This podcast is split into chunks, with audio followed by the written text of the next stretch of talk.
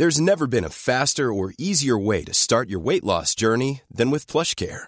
PlushCare accepts most insurance plans and gives you online access to board-certified physicians who can prescribe FDA-approved weight loss medications like Wigovi and Zepbound for those who qualify. Take charge of your health and speak with a board-certified physician about a weight loss plan that's right for you. Get started today at plushcare.com slash weight loss. That's plushcare.com slash weight loss. plushcare.com slash weight loss. Hola Storybakers, hoy quiero hablar sobre uno de esos temas que terminan lastimando el orgullo de los que somos creadores de contenido. A muchos no les gusta escucharlo, a las escuelas para variar tampoco. Pero la verdad hay que aceptarla aunque duela. Solo así podemos adaptarnos y entender las verdaderas reglas del juego. Tenemos que ponernos de acuerdo en el concepto de trabajo bien hecho. ¿Qué significa hacer bien algo?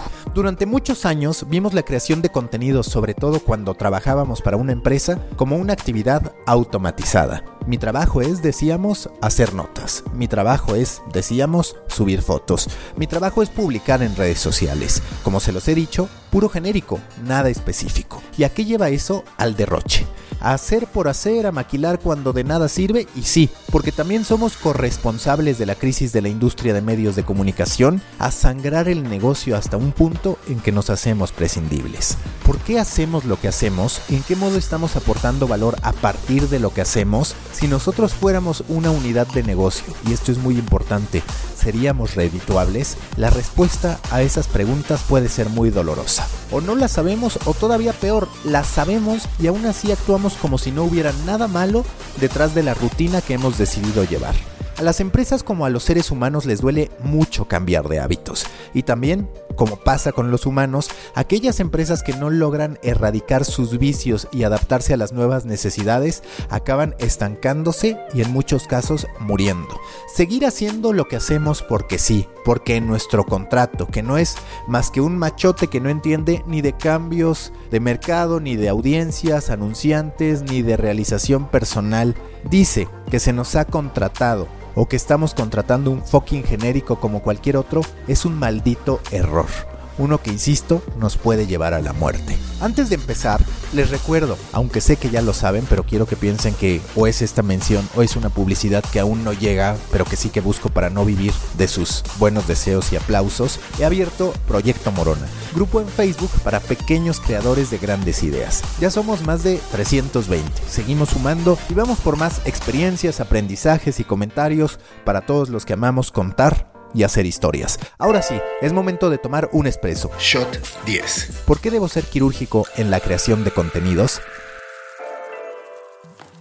Me pasó hace muchos años, pero estoy seguro que la conclusión sigue vigente. Cuando somos directores de medios o incluso ahora que he vuelto a emprender con Storybaker, tenemos en la cabeza muchas actividades que asumimos que debemos hacer. ¿Por qué? Porque sí, porque así se ha hecho siempre. Y no hay nada más peligroso que caer en esas prácticas heredadas. Lo que un día fue, no por fuerza sigue aplicando. Siempre tenemos que preguntarnos por qué hacemos lo que hacemos. ¿Por qué damos por sentado que algo tiene que ser así cuando podría haber muchas otras maneras de hacerlo? Imaginen que hoy, o si quieren, hace años, asumen como directores de un medio deportivo. Se encuentran con reporteros contratados tiempo completo para cubrir a Pumas, América, Cruz Azul, Chivas, Atlas, Tigres, Rayados y varios más. El primer pensamiento es sentirse contento por las posibilidades estructurales que se derivan de tantas manos, plumas y cerebros. Pero en verdad está matemáticamente validado desde el punto de vista de negocio que así deba ser ¿En verdad esos reporteros para esas fuentes y cubriendo los entrenamientos valían la pena? El instinto natural es, sí, siempre queremos todos los recursos disponibles a nuestro alcance. O ahora imaginen que un fondo de inversión les da 3 millones de pesos para gastar como ustedes mejor lo consideren.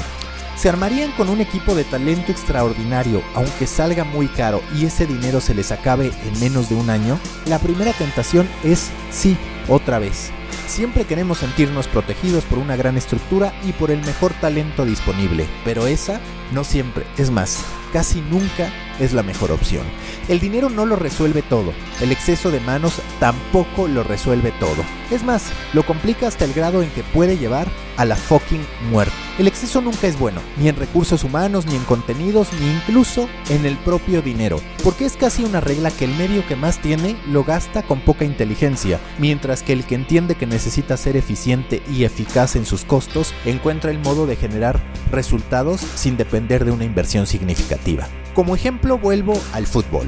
¿Qué números generaban estos reporteros a cambio de un sueldo mensual? Hablemos de los equipos de la Ciudad de México. El del América, hablando de esta metrópoli, era el que más visitas generaba. En promedio una nota de ellos entregaba 12.500 páginas vistas. El de Cruz Azul, 4.000 páginas vistas. Los Pumas 1500 páginas vistas. Como referencia, ¿cuántas visitas generaba el top 10 de contenidos al día en medio tiempo por ahí del 2009, por ejemplo? Entre 100.000 y 20.000 páginas vistas. Es decir, que salvo en contadas ocasiones, ninguna de las notas generadas por estos reporteros en el día a día estaba entre los contenidos que más historias derivaban para la página. ¿Y qué más hacían?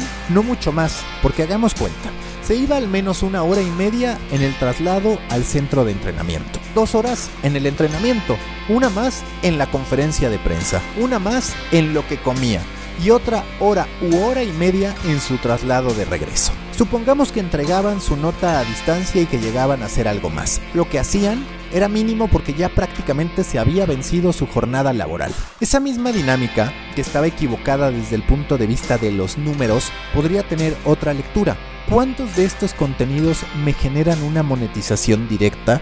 Salvo por los pesos que pudieran generarse a través de banners, en realidad no había un retorno. Y eso que en aquellos tiempos se podía vender inventario a mucho mejor precio. Pero ahora, ahora hacer en masa no sirve para nada. Tener periodistas que actúan como robots no sirve para nada. Hacer fucking contenido sin estrategia no sirve tampoco para nada. Si algo ha cambiado entre el viejo y el nuevo Internet es que los contenidos deben tener un propósito claro, ya sea de venta, editorial o de marca. ¿A qué me refiero? A que las razones principales por las que hemos de generar un contenido van más allá de esa pieza que estamos publicando. Un propósito de venta sería producir una historia que de manera directa o indirecta involucre a una marca. No me refiero a terminar haciendo un anuncio o un public reportaje, sino a generar un producto, por ejemplo, una serie de videos con ciudadanos mexicanos caminando y relatando sus experiencias en las que de manera consistente el protagonista viste el calzado de cierta marca con distintos modelos según la personalidad de la que se está hablando o que está siendo entrevistada. Es, si se dan cuenta, un gran pretexto para contar historias de valor apegadas a estándares editoriales y así también se hace marca, porque este tipo de contenidos long format que incorporan monetización de manera orgánica y presentan valores de producción más elevados que los de la industria, tienen el potencial de resonar con más fuerza en la mente de los usuarios.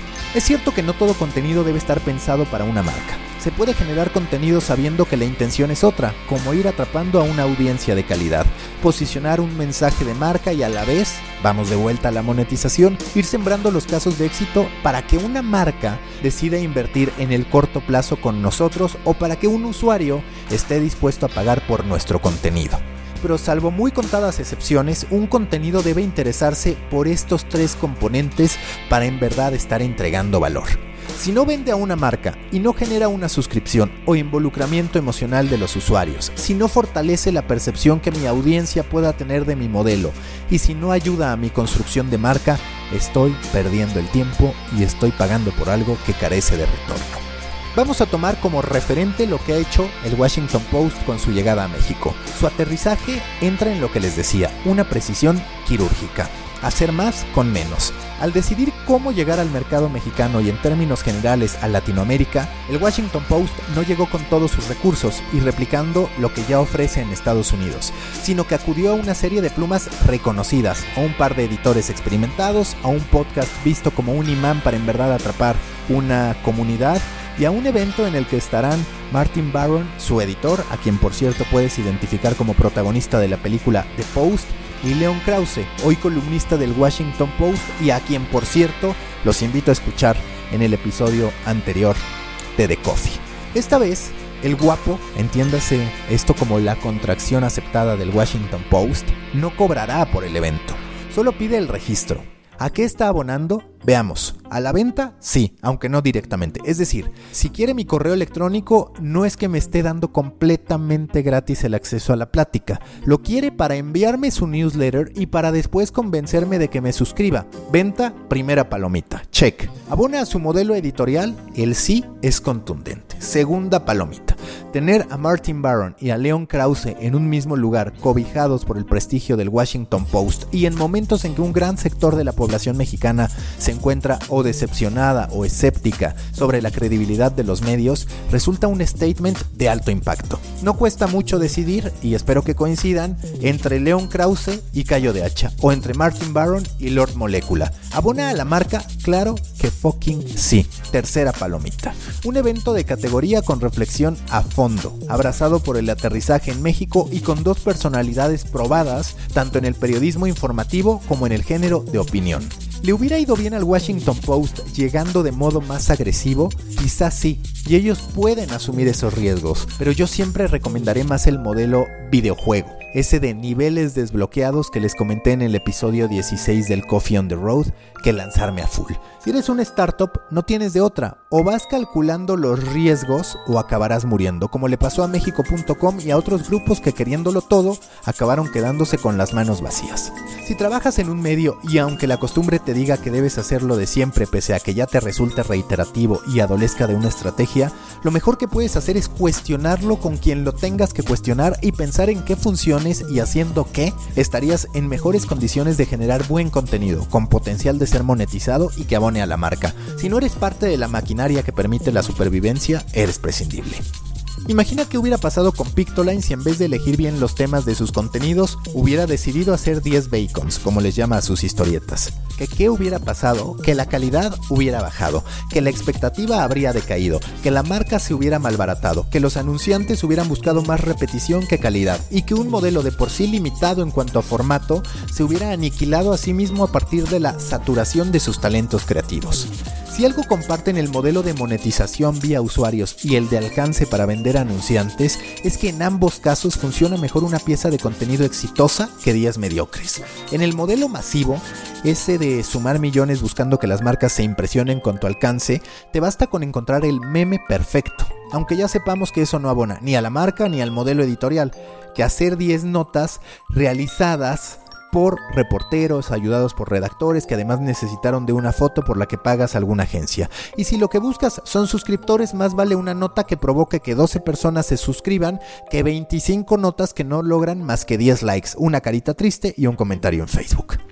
La necesidad de ser quirúrgicos no va solo para el dueño de un medio de comunicación, que claro que debe tratar la generación de contenidos con el mismo rigor con que tendría que manejar sus finanzas. Tampoco va solo para el director o gerente, que claro que tendría que garantizar el funcionamiento óptimo y al mejor costo posible de su equipo, sino también para el creador de contenidos en cualquier nivel. ¿Por qué? Porque es esa capacidad la que le permitirá escalar en el organigrama. Tanto si se dedica a hacer memes como si realiza coberturas de eventos, la calidad importa más que la cantidad. Se trata de tener argumentos para demostrar por qué es cierto que somos buenos, por qué es cierto que valemos la pena. Si vamos por la vida sintiéndonos los mejores y jurando que fuimos maltratados por quienes nos contrataron, pensemos cuántos proyectos realizamos que abonaran al modelo editorial, que construyeran marca y que además hubieran sido monetizados o que cuando menos hubieran tenido un gran potencial de serlo. Si eres un redactor, es posible que hayas pasado tu vida profesional sin cumplir con uno solo de estos pilares.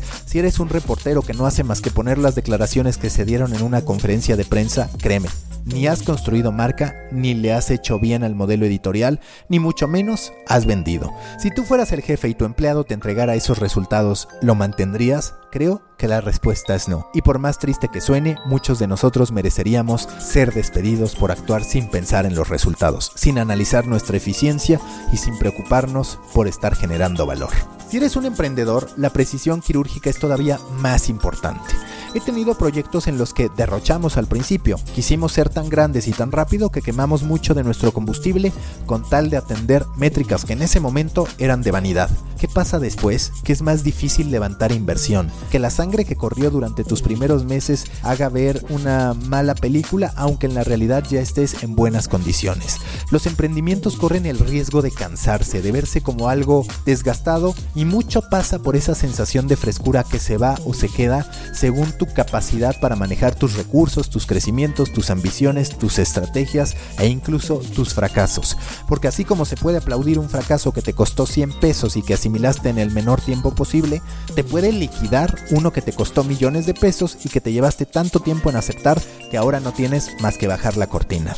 Un startup no debería permitirse que uno solo de sus integrantes carezca de la información necesaria para entender el valor que está aportando a la empresa. Una corporación no debería que empleados acudan a su trabajo de manera automatizada, haciendo por hacer y sin más métricas que las que de cuando en cuando, quizás cada mes, se reportan en un formato de Excel que de tan extenso se convierte en un resumen ejecutivo de una página en el que es muy posible que nunca aparezca ni el nombre ni el apellido de esas personas y que ni siquiera se note lo mal que lo están haciendo y lo mal que los han dirigido porque son tan pequeños en el organigrama que ni siquiera vale la pena verlos. Esto claro está desde esas corporaciones que así como acumulan personal no integran ni planes de desarrollo ni un seguimiento personalizado para que cada uno de los suyos tenga expectativas de crecimiento y se conciba a sí mismo como una unidad de negocio. Los contenidos de hoy siempre tienen un objetivo, o siempre lo deberían tener. Si fueran un juego de canicas, diría que se lanzan apuntando a un número claro, no como antes que se lanzaban porque sí, sin importar el espacio en que cayeran. Si fueras a una guerra, piénsalo, tendrías un objetivo específico. Si quisieras hacer una operación médica, tendrías un objetivo. Es tiempo ya de que los creadores de contenido reconozcan que lo único que los puede convertir en verdaderos especialistas en comparación con cualquier ser humano que tenga un smartphone y ganas de contar algo es esa capacidad de crear con una estrategia detrás, de generar una inteligencia numérica que acompaña a la inspiración y a la ejecución del proceso creativo. Si en cambio pretendemos seguir maquilando, haciendo por hacer y esperando que nos paguen sin demora, lo más probable es que nos sumemos a los miles de periodistas que se han quedado desempleados durante el 2018 y el 2019. No es que todos los que han perdido su trabajo sean malos en lo que hacen, pero sí que muchos de ellos, más porcentaje del que quisiéramos reconocer, no han hecho más que culpar a otros sin entender que al momento de hacer por hacer, estamos atentando contra los intereses de la empresa y por ende de nuestro trabajo. Así como es fácil exigir apoyo al periodismo, ustedes mantendrían a alguien en su nómina cuando el negocio no les está dando ni para los sueldos? La respuesta es no. Todos somos responsables de generar dinero, construir marca y establecer y respetar estándares editoriales y de producto. Quiero aclarar que lo quirúrgico no significa atender únicamente el impacto cuantitativo. Para resolver esa problemática entendamos los pilares que he mencionado, ventas, editorial y marca. Si nosotros damos un repaso al ranking de Comscore nos daremos cuenta de lo lamentable que resulta que en la fucking lista predominen los medios que no hacen más que atender el pilar de las ventas y muchas veces ni siquiera venta comercial, sino venta interna. Con tal de cuidar nuestro trabajo, tomamos decisiones que apuntan a mejorar los números, aunque implique eso reventar el modelo editorial y por ende destruir la marca. Si se dan cuenta, muchos de los que se congratulan de su éxito en Comscore en las distintas categorías son buleados de inmediato por sus propios usuarios cuando quieren presumir ese resultado. Satisfacer el pilar de ventas a cambio de reventar el modelo editorial y de pulverizar la marca no equivale a un buen trabajo, es más bien un engaño que se están infringiendo todos, sobre todo nosotros mismos, que el día que perdamos el trabajo por el daño que hemos hecho no entenderemos por qué, dado que los números ahí estaban como una venda para nuestros ojos. Un trabajo quirúrgico es el que abraza los tres pilares por medio de la distribución correcta, que es la clave para que estos que les menciono, ventas, editorial y marca, en verdad se vean fortalecidos. Sin distribución el contenido importa un carajo. Sin ojos que nos consuman de calidad, sobre todo de calidad, todo lo que hagamos o será un capricho o será una pérdida de tiempo. Así como no lanzarías un chocolate sin tener claro qué tipo de público esperas que lo coma, y así como no pensarías en lanzar ropa interior para marcianos al saber que no hay una audiencia para ello, no publiques contenido que carezca de objetivos. Si lo haces, solo aceleras tu caída y la de tu empresa, ya sea que trabajes en ella o peor aún, que sea tuya hasta que la muerte sea la que se la quede. Storybakers, recuerden suscribirse a The Muffin, mi newsletter semanal sobre la industria digital en storybaker.co diagonal de guion medio muffin, storybaker.co diagonal de guion medio muffin, escuchar de Coffee donde cada lunes platico con los líderes que configuran la industria digital y del storytelling en México, Latinoamérica y el mundo y ser parte de Proyecto Morona, el grupo en Facebook para pequeños creadores de grandes ideas. Tienen que estar ahí si aman crear, monetizar e inspirar. Nos escuchamos en la próxima gran historia que tengamos por contar.